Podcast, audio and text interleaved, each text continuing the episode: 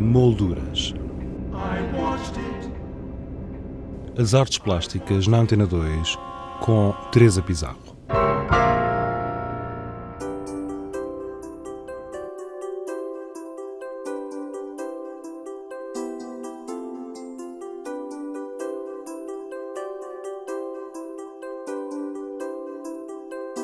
A arte portuguesa do século XX, 1960-2010, completa o ciclo de três exposições da coleção do Museu Nacional de Arte Contemporânea, Museu do Chiado, uma mostra que percorre o último meio século da história da arte portuguesa, como nos explicou a curadora Emília Tavares. Portanto, a exposição uh, tenta abarcar os últimos 40 anos. Uh, não só uh, representativos da coleção do museu, como é óbvio, mas também são os últimos 40 anos da, da, da história da, da, arte portuguesa, não é? Uh, tentando fazer também um paralelismo com, que, com quais é que foram os principais uh, autores e os principais movimentos, os principais artistas que marcaram essas, essas, essas quatro décadas. Um, o museu, como é sabido, tem um arco cronológico, portanto, bastante extenso, de 1850 até à atualidade, um, e tem, como é óbvio, nesse percurso e nesse arco cronológico também muito extenso, inscrita também a história da própria instituição uh, e que faz com que um, em algumas décadas ou em alguns períodos uh, seja um pouco mais complicado uh, a coleção ter uma representatividade mais forte. Uh, ainda assim, as especificidades dessa representatividade é que também tornam interessante esta coleção, não é? Que, que a tornam uh, também desafiante e, e ela é ao mesmo tempo também um espelho, um testemunho do que é que tem sido também a política cultural para a contemporaneidade em Portugal. O que é que é o conceito de contemporaneidade, como é que as instituições e como é que muitas vezes a política cultural tem entendido esse próprio conceito uh, e o tem transferido na prática para as instituições que tutela.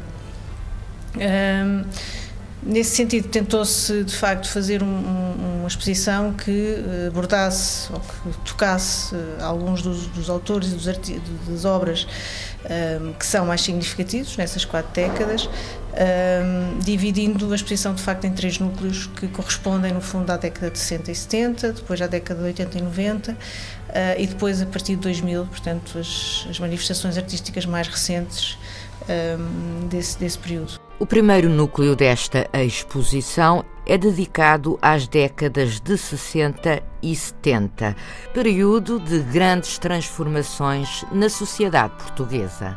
Este núcleo tenta dar uma representatividade dos artistas eh, que vão protagonizar as neovanguardas em Portugal.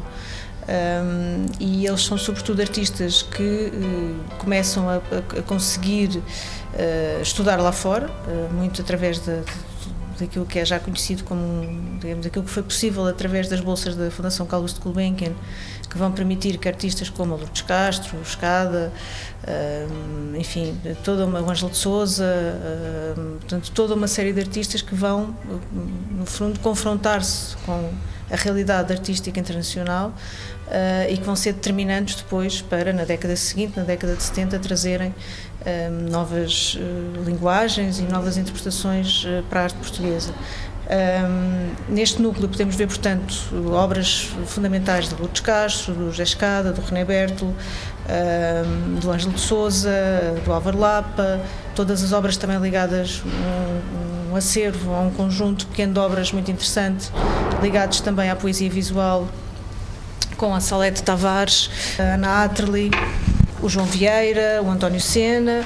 Temos depois um conjunto de obras ou um dueto de, de artistas muito importante para a nova figuração, como é o caso da Paula Rego e do Joaquim Rodrigo, o António Arial também, de certa forma, e depois os abstracionismos e as novas uh, experimentações uh, em termos de abstracionismo e de, e de geométrico, com uh, o Jorge Pinheiro, com o Pires Vieira, o Ângelo de Souza e o Fernando Calhau.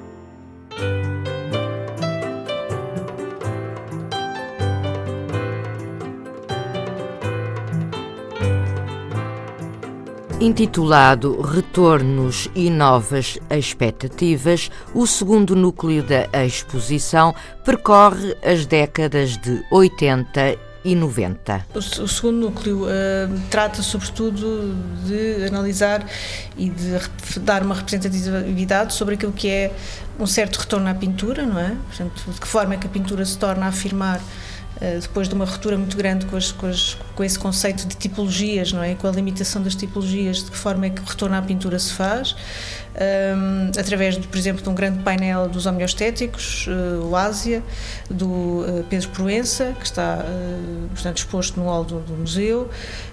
Um, depois, através de, dos neoexpressionismos do Julião Sarmento, por exemplo, um, de novas formas de abstracionismo também através do João Jacinto, do Pedro Casqueiro. E temos depois também a presença da fotografia e da nova escultura, com o Pedro Cabrita Reis, o Rui Sanches, a Ana Jota e depois, já para a década de 90, também o Miguel Palma, que começa a ser também determinante sobre uma nova, nova conceptualização sobre, esse, sobre essa temática da escultura. E Pedro Croft? José Pedro Croft também, como é óbvio, e uh, esqueci-me de referir também em relação aos anos 60 também a presença do Alberto Carneiro, também é importante nesta, nesta nova conceptualização de uma um conceito de, de, de, escultura já mais expandida, não é? Portanto, a escultura para, para fora dos seus limites uh, também formais e matéricos. Uh, e temos também neste, neste segundo núcleo a presença também muito, muito importante nestas duas décadas da fotografia um meio que se afirma uh, de uma forma muito pertinente e muito gradual na arte portuguesa, com obras da Júlia Ventura, do Jorge Molder e do Paulo Gonzolino. E, entretanto, eh, chegamos uh, à nossa década. Exato. Chegamos ao século XXI, numa abordagem que tenta, é um pouco difícil, já que até para a própria dimensão do museu, eh, estamos a falar na contemporaneidade de, de, de, de, obras e de instalações que por vezes requerem muito espaço. O museu continua a debater-se sempre com a falta de espaço para expor toda a sua coleção uh, de uma forma permanente e, e ampla e na sua totalidade. Tivemos, portanto, que fazer uma seleção de obras que fosse também representativa no século XXI de algumas das uh, correntes mais importantes da, da, arte portuguesa e da arte internacional. Acho que já podemos falar desta forma assim mais global. e aí temos a presença de um núcleo que eu acho particularmente interessante, que tem a ver com as questões do género e da identidade um, que é uma temática que está muito presente na arte internacional na década de 90, mas que em Portugal uh, chega um bocadinho mais tarde. Um, chega sobretudo a partir do final da década, já no, no, final da década de 90, mas que vai ser muito tratada por artistas mais, de gerações mais jovens, agora já no século XXI, como é o caso do João Pedro Val, do Gabriel Abrantes, ou da Ana Pérez Quiroga, ou mesmo do Vasco Araújo.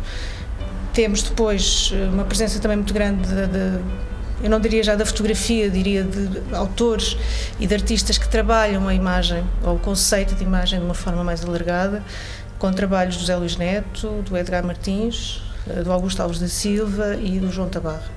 Um, temos também da presença da Ângela Ferreira, com uma instalação um, que trabalha muito ainda a imagem, a fronteira entre a imagem e a questão uh, escultórica, numa relação mais de instalação. E depois temos um programa de uh, vídeo, uh, de obras em vídeo, que vão passar alternadamente ao longo de todo o período da exposição, onde estão representados o João Onofre, o João, o, João, Maria Guzmão e o Pedro Paiva, o Vasco Araújo, o Alexandre Estrela e o Rui Toscano. Emília Tavares, curadora da exposição Arte Portuguesa do século XX, 1960-2010. Patente no Museu de Arte Contemporânea, Museu do Chiado, até o dia 27 de maio.